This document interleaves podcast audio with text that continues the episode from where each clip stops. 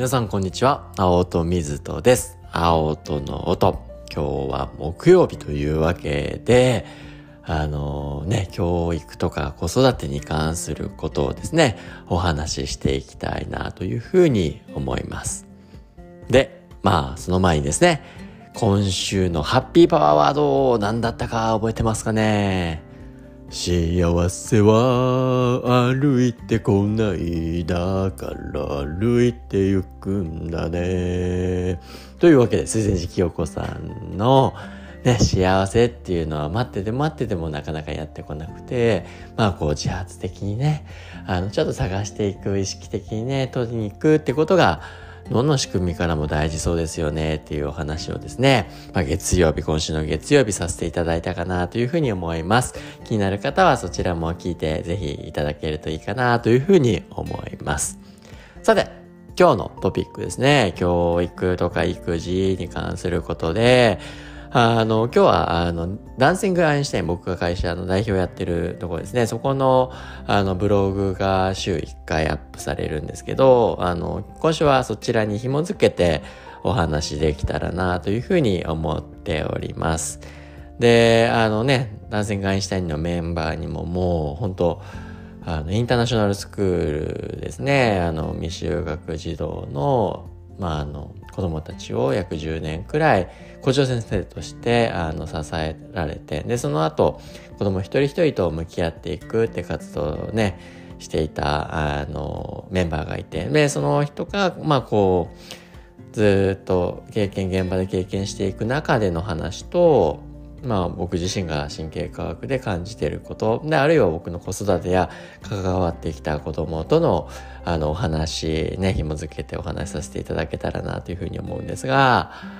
ねその彼女が教えて今回くれているこの対話ですよね。子供との対話、まあ、とりわけまだ、ね、距離が縮まっていないっていう文脈においてどうやって子供たちと対話いわゆるこれってもうね、今回このブログ読んでいただくとわかると思うんですけど、いわゆる101みたいな感じですね。子供との101みたいな、いわゆる、今ビジネスでも結構流行ってたりしますけど、それだなと。で、彼女の姿見てると、子供の、あの、ね、コーチングに近いことをされてるなってあの感じたりすることあるんですよね。だからね、我が子であったりだとか関わってる子供と、で毎日毎日は難しいかもしれませんが、ね、ワンオンワン、コーチングみたいなことって、やっぱりしていく価値って僕すごくあるんじゃないかなというふうに思ってます。で、じゃあそうやってね、子供と一対一でこう向き合っていくって言った時の、ね、彼女自身あの意識していることっていうのが、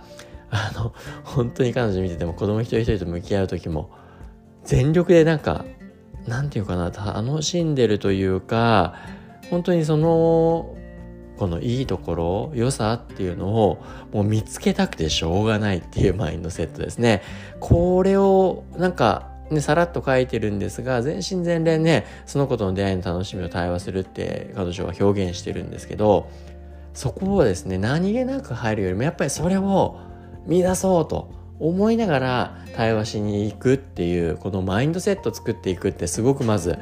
大事だなというふうに思うんですね。で、これはね、褒めるのがいいとか、えそういうね、叱っちダメだとか、そういうことをね、言うのではなくて、あのやっぱり我々の脳ってどちらかというとそのね月曜日もちょこっとお話ししましたけどネガティビティバイアスっていうね脳のちょっとした特性があって全員が全員そうってわけではないですが、ね、できてるところよりもできてないところであったりだとか、人や自分のあらだったり、ネガティブなところに対して注意を向けやすい。これは生物が、ね、生存確率を高めるっていう上では大切な機能だったんですが、ただ、だからといってそういったところの脳の仕組みに、ね、知らず知らずに苛まれているととりわけ今って評価社会になって学校でもね評価されるしちょっとインターネット接続すると SNS で評価される。いろんなところの外部評価にさらされやすい。そこにせねネガティビティバイアスがかかってくると周りからも自分でも自分のネガティブがどんどんどんどん浮き彫りになりやすくなってくるってなった時にはやっぱりですねこの一人一人が持っているポジティビティポジティブなところにも意識を向けていくってことはすごく大事だと思うんですよね。そうじゃないと自分にとってのネガティブな情報ばっかね足らない点至らない点ね希望もあるのにそれに対するリスクできてるところもあるのにできてないところね成長してるところもあるのに結果結果ばっかり言われるねそういった観点になってくると全自分にとってのネガティブな情報が、ね、脳ってこう自分のね入ってきた、ね、周りにある情報が目や耳や鼻や口やいろんなところを通して脳にその情報が届けられ届けられた意識して向かれた情報だけが自分の脳の中に刻まれるわけですよね。事故の至らないとか足らないってところばっかの情報が入ってきたら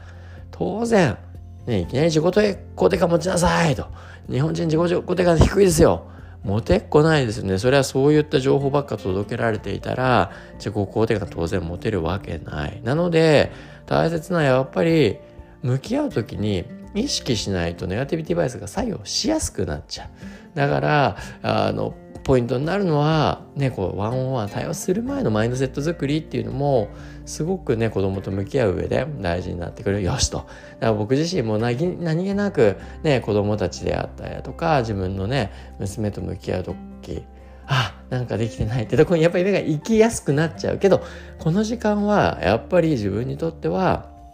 マインドセットとえて、ね、その子の可能性であったりだとかいいところをねなるべくあの見出そうと。ね、それをワクワクしながらそれ楽しんでやろうっていう感じでこのワンオンワン対応に入るっていうのがすごく重要になってくるだろうなというふうにまず思っていますね。でその上であの環境づくりみたいなこともこれ本当に意味あんの？みたいな、え思われる方もいらっしゃるかもしれませんがいやじゃあねちょっと無味乾燥なね教室っていうのとディズニーランドいるのとあの、どうです？気分一緒ですか？っていう話だと思うんですよね。極端な例かもしれないですけど、やっぱりね、自分がウキウキワクワクするようなところにいれば、ね、こう、饒舌になって心も踊ってって、普段話さないことも話すようになっていくんじゃないかなと。で、ないんじゃないかなって言いましたけど、この脳がね、心が乗ってるような状態っていうのは実は人間の脳の中ベータエンドルフィンっていうのが出やすいようになってるんですよね。例えばお気に入りのカフェとかね、あの、だと、なんか知んないけど、読書や、あの、ね、勉強はかどって仕事はかどってやって記憶ないですかね。なんかね、いつものオフィスよりなんかね、好きなカフェ、お気に入りのカフェの方がはかどるんだよね。そういう人いらっしゃると思うんですけど、それは皆さん自身のこの脳が、ね、お気に入りのカフェっていうことで乗ってるんですね。ウキウキしてるんですよね。そうなってれば脳の中では今言ってるのはベータエンドルフィンっていうのが出るこのベータエンドルフィン出るとドーパミンと呼ばれる集中力や記憶定着効率あるいは行動力を高めるような効果が知られているんですね。なんでこうね我々自分自身を乗せるっていうような環境をちゃんと作るって結構大事です。ねいろんなアスリート見てください。なんかね望む前にね音楽聴いて例えば楽天の田中のマー君だったらね別に音楽聴くでアルファーファ出るやつ聴いてますなんて人一人もいないんです。ね田中マー君だったらももクロ大好きですからももクロ塗ってふんふんふんふんイエーイってこう乗ってるわけですね。あのそれは脳が気持ちよくなる乗ってる状態それはより高い集中を導く上で重要な栄養素になるわけですね。だからちょっとねあの、まあ、対話していくいいとこ見つけようと思ったら、ね、一緒にね、その子の好きなお気に入りのカフェかもしれないし、ちょっとね、雰囲気を変える。あ、僕も小学校の時やりましたよな、怖い先生呼び出されて。喋る時あのけど気遣ってくれてたんでしょうねコンペイトを置いててくれたんで普段学校でお菓子って食べれないっていう感じだったのになんかねそういうちょっと職員室でもうね堅苦しいって声なんだけどああなんかお菓子で置いといてくれるみたいなあのなんかそれだけでねウキウキしちゃったって記憶ありますがなんかそういうね状態になってると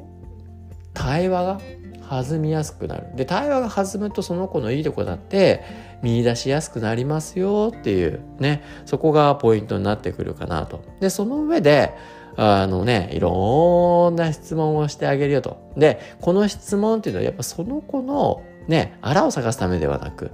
その問い質問っていうのはその子の良さを見出していく可能性を探っていくで普段勝ちづけられないところをちゃんと見てあげてあの価値づけしてあげるっていうそういう意識を持って臨んでいくっていうことがとても重要になっていくのかなと。もう本当に止めどなくいろんなね、その子自身を知っていく。その子自身のもっともっと深いところを知るっていう形でもうさまざまな角度から問いを立てていく。で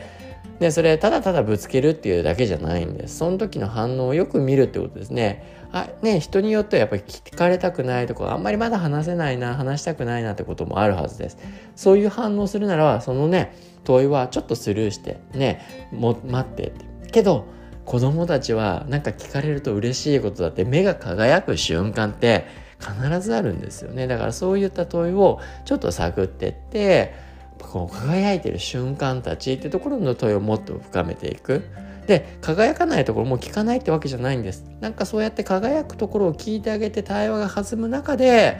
ね話せなかったこと話したくなかったこともこの人って自分の話聞いてくれるんだって。まさに安全安心が確率最初は安全の確認から脳は入っていきます。この人って自分にとって大丈夫な人かなと。ねこの安全を繰り返していく。安全あこの人話してもこれ受け入れてくれるんだ。こういうこと聞いてくれるんだ。自分に興味持ってくれるんだ。質問いっぱいするってことは興味を持ってる。そのね好奇心を伝えてるってことですから。そこが繰り返されることによって安全が繰り返され脳はあ大丈夫だと。安心感っていう感情が芽生える。安心感が芽生えてると当然ねリスクだったりだとか話しちゃうことによるリスクであったりだとか、まあ、そういったね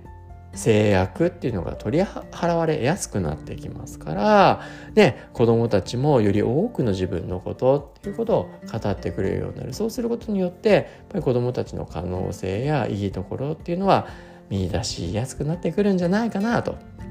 なので、あのね、普段ね、忙しいと、大人自体もね、やっぱりストレス抱えてたりしますから、なかなかいいところ見出すっていうのは、ね、時と場合にして難しくなってくる。けれども、それはちょっとね、マインドセットを整えた上で、ね、子供たちと向き合っていくと、やっぱりね、人のいいところだったりだとか、ね、ポジティブなサイドっていうと見出せるの自分自身もハッピーですから。ね、ましてやそれは見つけたことをね、それに関わる人たちに間接的に伝えて、間接的に伝えたい人がまたね、その子に何かを伝えるっていうサイクルはみんなが本当心豊かにハッピーになっていくんじゃないかなというふうに思いますので、まあそのようなね、取り組みっていうのもちょっと意識してみるといいかもしれませんね。という、まあ現場からの話をちょっと脳の観点も踏まえながら、あの、していきました。なんで僕も今日はですね、娘との対話の中で本当いいとこいっぱい見つけて、